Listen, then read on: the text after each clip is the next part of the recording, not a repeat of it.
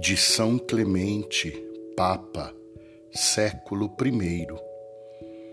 Fixemos atentamente o olhar no sangue de Cristo e compreendamos quanto é precioso aos olhos de Deus, seu Pai, esse sangue que, derramado para nossa salvação, ofereceu ao mundo inteiro a graça da penitência percorramos todas as épocas do mundo e verificaremos que em cada geração o Senhor concedeu o tempo favorável da penitência a todos os que a ele quiseram converter-se.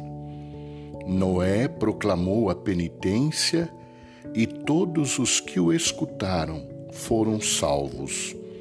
Jonas anunciou a ruína aos ninivitas, mas eles, fazendo penitência de seus pecados, reconciliaram-se com Deus por suas súplicas e alcançaram a salvação, apesar de não pertencerem ao povo de Deus.